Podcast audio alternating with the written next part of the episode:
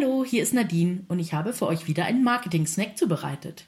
Heute geht es in diesem Podcast um Podcast. Kein Wunder, dass ihr euch dieses Thema gewünscht habt, denn Podcasts sind gerade in aller Munde, beziehungsweise auf allen Ohren. Jeder fünfte Deutsche hört regelmäßig Podcast, Tendenz stark steigend. Und die Hälfte der Hörer gönnt sich sogar täglich einen Podcast. Das neue Mantra in der Medienbranche ist deshalb Audio ist der Text der mobilen Generation. Das ehemalige, freakige, nerdige Nischenmedium ist raus aus den Hobbykellern und steht nun, meiner Meinung nach völlig zu Recht, im Rampenlicht, ist trendy und zieht eine kaufkräftige Hörerschaft an. Und das lassen sich natürlich die Firmen nicht entgehen. Denn neben den Themen Comedy und Corona, ein Hallo nach Berlin Professor Dr. Drosten, stehen auch Company-Inhalte auf dem Programm.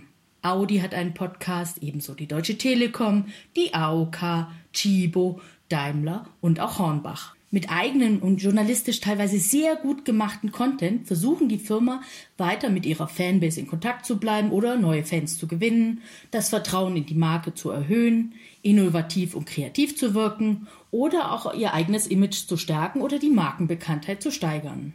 Zudem können Führungskräfte und andere Botschafter des Unternehmens vorgestellt werden und so als nahbare Personen gezeigt werden. Das erzeugt Sympathie und zahlt letzten Endes wieder auf die Marke ein. Podcasts lassen sich außerdem zu Recruiting-Zwecken nützen, hier die Verbindung zum Employer Branding, oder sogar als verlängerte Arm des Kundenservice, wenn beispielsweise häufig auftretende Fragen zu Dienstleistungen oder Produkten geklärt werden können. Der Vorteil bei einem Podcast ist, dass der Hörer, die Hörerin sich just in diesem Moment dafür entscheiden, ihn zu konsumieren. Deshalb ist die Aufmerksamkeitsspanne sehr hoch. Ein Podcast ist halt wie Netflix für die Ohren. Wichtig bei den Podcasts ist, dass die Themen zu den Kernkompetenzen des Unternehmens passen. Die Telekom setzt in ihrem Podcast zum Beispiel auf das Thema Digitalisierung. Hornbach präsentiert in ihrem Macher-Podcast die Projekte von Hobbyheimwerkern. Die AOK stellt in ihrem Podcast Hashtag Ich bin jetzt junge Menschen vor, die gegen Depressionen und andere Krankheiten kämpfen. Und Audi betreibt einen Podcast zum Thema Elektromobilität. Ein guter Podcast befindet sich hierbei im Spannungsdreieck zwischen Informationsgehalt, Unterhaltungswert und wahrgenommenen Wert durch die Hörerschaft und versucht, alles drei gut abzudecken.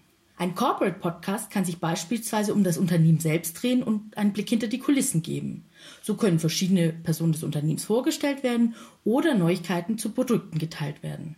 Ein solcher Podcast kann vor allem Kunden oder potenzielle neue Mitarbeiter ansprechen. Aber auch hier macht es die Mischung. Zum Beispiel im Podcast vom Logistikdienstleister Hermes werden in einigen Folgen verschiedene Abteilungen des Unternehmens vorgestellt. Andere Folgen drehen sich um generelle Themen aus der Logistik.